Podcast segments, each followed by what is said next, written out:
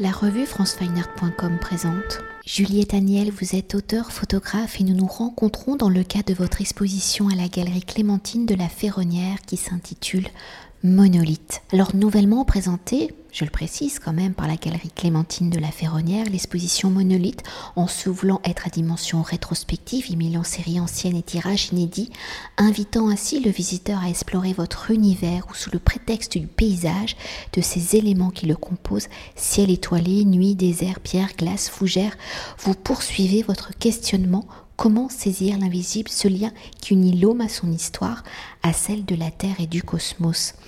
Alors pour avoir réalisé plusieurs entretiens d'ensemble, cette perception particulière au paysage, à la nature, à ce lien particulier qui unit l'homme au cosmos remonte à un voyage, plutôt un long séjour en Afrique, au pays d'Ogon, où votre expérience de la nuit vous a propulsé dans de nouvelles possibilités. Alors dans un premier temps, peut-on revenir sur cette expérience? Comment celle-ci vous a-t-elle permis d'envisager la notion du paysage? Autrement, d'y chercher ces liens invisibles qui unissent les hommes au cosmos, à cet univers ordonné où chaque élément y joue un rôle. Bonjour Anne-Frédéric, euh, merci pour euh, ces euh, questions qui me questionnent et du coup c'est toujours intéressant. En fait, par rapport à cette expérience du pays d'Ogon, je réfléchissais, enfin en, même temps que tu posais les questions, je, réfléchissais à cette question du trouble et de la perception euh, dans euh, les questions euh, liées à l'univers, tout simplement des différences de perception, qu'on soit sensibilisé ou pas en fait aux étoiles. On peut regarder les étoiles d'une façon et puis d'un coup avoir une expérience qui soit tellement euh, différente et qui ouvre à des horizons complètement euh, nouveaux, qui font que ça demeure et que ça s'inscrit en soi comme une expérience euh, de transformation en fait, de transformation de la perception de la réalité. Et du coup, ça ouvre des questionnements sur sur son rapport à soi, à la réalité. Et moi, c'est ça que j'ai vécu à ce moment-là, en tout cas euh, euh, en pays d'Ogon, en étant sur, euh, sur le toit de, ma maison et en, ayant la chance de, de vivre cette expérience qui est la suivante, qui est donc de d'avoir autour de moi ces moments-là, les nuits, un envahissement du, du ciel étoilé entier, c'est-à-dire à 360 degrés. Enfin, je voyais pas, il n'y avait pas de montagne, il n'y avait rien qui coupait la, vie, la vue, euh, la visibilité de, du, cosmos, enfin de, du ciel noir profond euh, très étoilé, et du coup, euh, ça permettait de, basculer dans une autre réalité qui était peut-être celle d'être très très proche des étoiles, ou et en même temps d'être très éloigné d'être minuscule dans, dans l'univers. Ce qui est intéressant aussi, c'est qu'on peut, on rejoint les deux, euh, les deux perceptions. C'est-à-dire qu'on est à la fois euh, effectivement loin euh, de l'univers tout petit, etc., et en même temps très proche. Et cette question-là, est évidemment super intéressante. Et, et, questionne quoi. De ce rapport de l'infiniment grand à l'infiniment petit, où on va voir que ces notions guident toujours votre travail. Alors l'exposition qui nous réunit aujourd'hui ayant pour titre un monolithe, et je précise avec un S, ces entités formées par un seul bloc de pierre, je fais sa définition brute, hein, où au fil de vos voyages, de vos explorations du paysage après le ciel, par la montagne, le désert, les pyramides, les menhirs et maintenant l'exploration des grottes, des silex, la pierre est l'une des matérialités de vos recherches ou de la surface de la Terre. Vous avez basculé vers ces profondeurs. Alors au cours de vos réflexions, quels sont les éléments qui vous ont amené à entrer au cœur de la matière même de cette Terre, à explorer ses profondeurs, ses cavités, ses cristaux, ses strates de son évolution, de l'infiniment grand à l'infiniment petit, du ciel à la grotte, de la voûte céleste à la voûte pariétale, comment les éléments du cosmos font-ils et composent-ils vos paysages?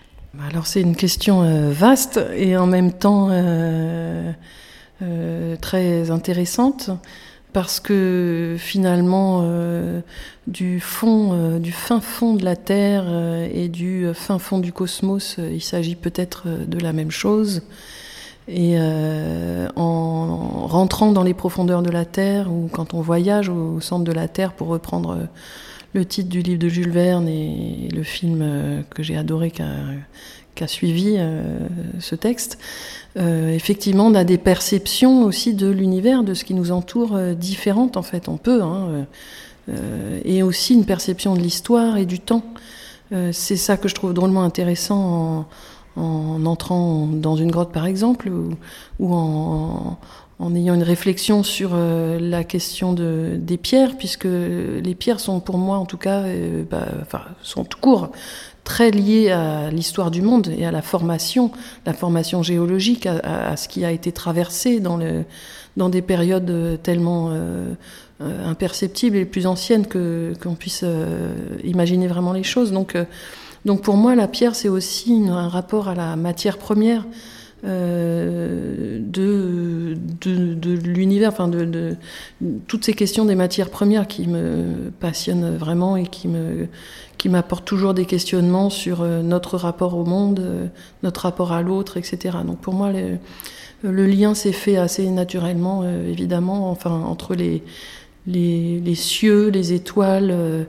Et, et, les profondeurs de la Terre et du coup les profondeurs du, du temps en fait et pour continuer d'explorer la matérialité de la pierre avec la série Silex. Ici, la pierre a été modelée, hein, façonnée par euh, la main de l'homme, enfin pas seulement la main de l'homme, permettant à celui-ci la fabrication d'outils, d'armes, la production de feu. Alors si jusqu'à présent la présence de la pierre était élément du paysage, ici le silex est objet que vous avez photographié comme une œuvre d'art, un bijou, un objet muséal. Alors quels ont été vos réflexions pour penser la pierre comme un outil de l'homme, comme objet façonnant le lien justement entre l'homme et le cosmos. Alors c'est vrai que quand on parle et quand on pense euh, au silex, on a euh, plutôt euh, les outils préhistoriques qui viennent en tête, et pour moi aussi évidemment. mais, mais en même temps, le silex est arrivé, si j'ose dire, dans ma vie par hasard, dans le sens où la maison euh, que j'habite à la campagne est en silex et que le sol euh, est rempli de silex et du coup la présence de ce silex est, euh, est vraiment partout et très contraignante et en même temps très fascinante parce que quand on trouve un silex entier, il a une certaine forme et quand il il, euh, il s'éclate euh, au sol. On a l'impression d'avoir un trésor euh, qui s'ouvre. à l'intérieur, il y a des choses tellement variées, différentes, colorées, profondes, qui, sont donc assez fascinantes de voir cette, dualité en, un, seul objet. J'adore la multiplicité aussi de ce qu'on peut trouver à l'intérieur de ces silex ou, dans leur forme en, en elles-mêmes aussi. Euh, et, je, et, en plus, bon, en tout cas pour moi, c'était un matériau euh, pauvre, un petit peu le silex. Hein. Ce sont des maisons qui ne sont pas euh, des maisons de maître, hein. c'est des petites maisons qui sont plus fragiles que d'autres, presque parce que elles, les silex ne sont pas des grandes pierres. Et, euh, et, ça me plaît aussi beaucoup de la même façon que j'aime les fougères pour, leur, euh, pour le fait qu'elles soient très communes en fait. Voilà, pour moi les fougères et autant que les silex sont des objets de la nature qui sont finalement assez communs et pas beaucoup euh, observés de très près. On prend pas le temps de les regarder parce que n'ont pas une valeur comme ça ultra exceptionnelle. Et moi, évidemment, ça me plaît beaucoup. Et puis, c'est vrai que le silex, pour moi, ça résonnait aussi avec cette question de la matière première.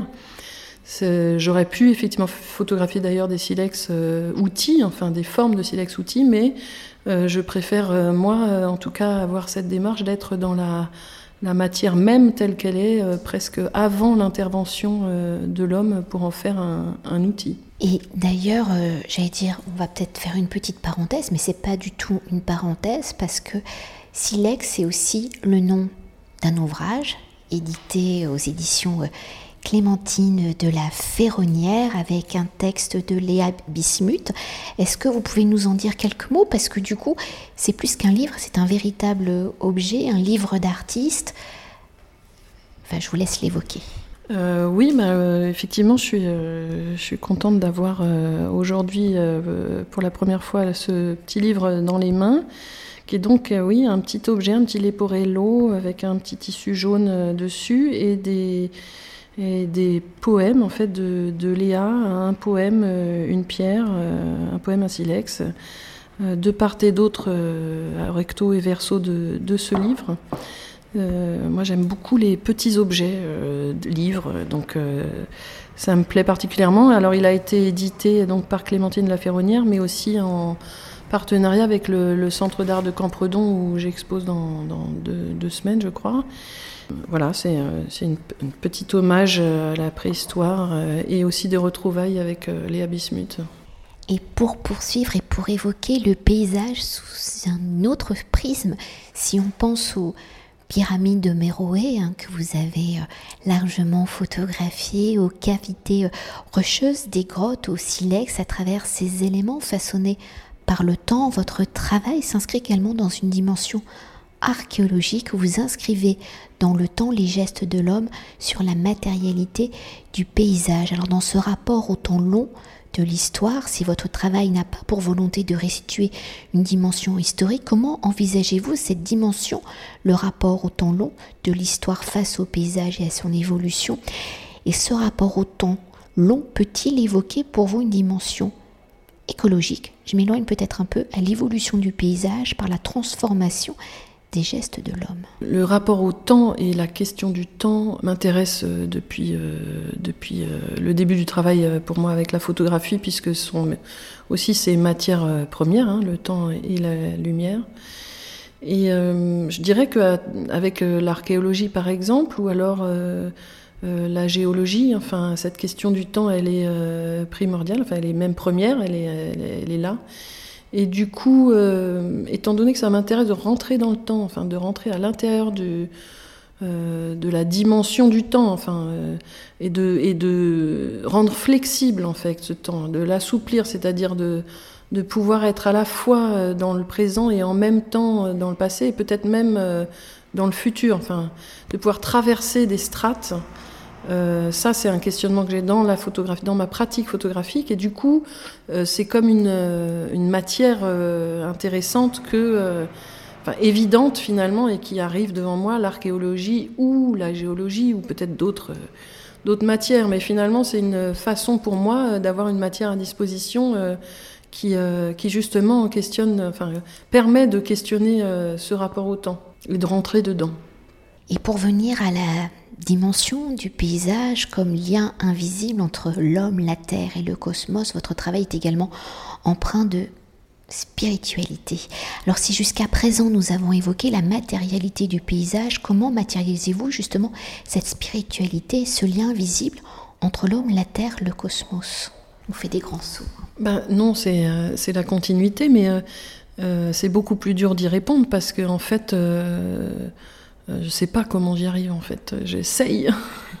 j'ai ça en tête, j'ai une intention et puis ça m'intéresse et ça m'amuse parce que comme c'est invisible, c'est un, peu impossible. Du coup, il y a des il y a des, un peu des challenges comme ça d'essayer à détourner des trucs pour y arriver quand même. Euh, euh, justement, par exemple, en rentrant dans le temps, il y a des choses qui se passent quand on fait des, ne serait-ce que euh, assez bêtement de parler de ce que c'est qu'une pause longue et peut-être de l'apparition de certains fantômes du coup ou de certaines disparitions. Rien qu'avec le questionnement justement de l'apparition ou de la disparition dans l'image et dans la photographie, on est complètement euh, euh, dans cette dimension invisible qui est peut-être une dimension habitée ou pas, hein, mais bon, je la recherche, je sais pas si je la, la monte, parfois j'ai l'impression de la choper, mais c'est pas c'est pas tout à fait simple à, exprimer, quoi. Et pour euh, conclure notre entretien, l'exposition ayant une dimension rétrospective, parce que vous y présentez euh, plusieurs euh, ensembles de séries pour construire justement ce récit de monolithe, comment avez-vous articulé les différentes séries entre elles? Et pour réunir ces différents corpus, quelles ont été vos réflexions pour choisir ce titre de monolithe? Avec un S À vrai dire, j'ai euh, cherché à construire l'exposition et comme euh, espèce de maître mot dans ma tête, qui était un maître mot à prendre au sens large pour moi, j'avais monolithe dans la tête en fait. Donc dans chaque choix d'œuvre, je pensais à ça, euh, encore une fois, d'une façon pas forcément euh, euh, littéral, mais plutôt euh, ce que ça pouvait représenter pour moi, quelque chose comme ça. Donc j'ai fait un, espèce de choix d'image en ayant ça en tête. Puis Le titre est réapparu, j'arrivais plus à m'en défaire de ce monolithe, donc je l'ai laissé arriver finalement. mais voilà, la construction de, de, cette exposition s'est faite comme ça. Alors j'ai essayé aussi de, de, de, mélanger des séries. Je suis revenue à un accrochage finalement euh, plus en série que ce que je pensais, mais il y a quand même des choses qui arrivent et qui sont récentes et qui, qui, qui, qui, qui sont montrées au même, au même, dans le même espace que les, les séries plus anciennes. Voilà, bon, c'est un essai de condenser quelques euh, temps de travail, les, les, réunir et de voir en fait qu'il y a du lien entre ce que je fais maintenant aussi et ce que je, je faisais euh, juste précédemment, euh, et d'essayer de mettre en place quelque chose qui sera un préambule en fait à, un, un, autre travail, un prochain travail. Merci beaucoup. Ben, merci à toi, Anne-Frédéric. Merci, Juliette. Cet entretien a été réalisé par franceweiner.com.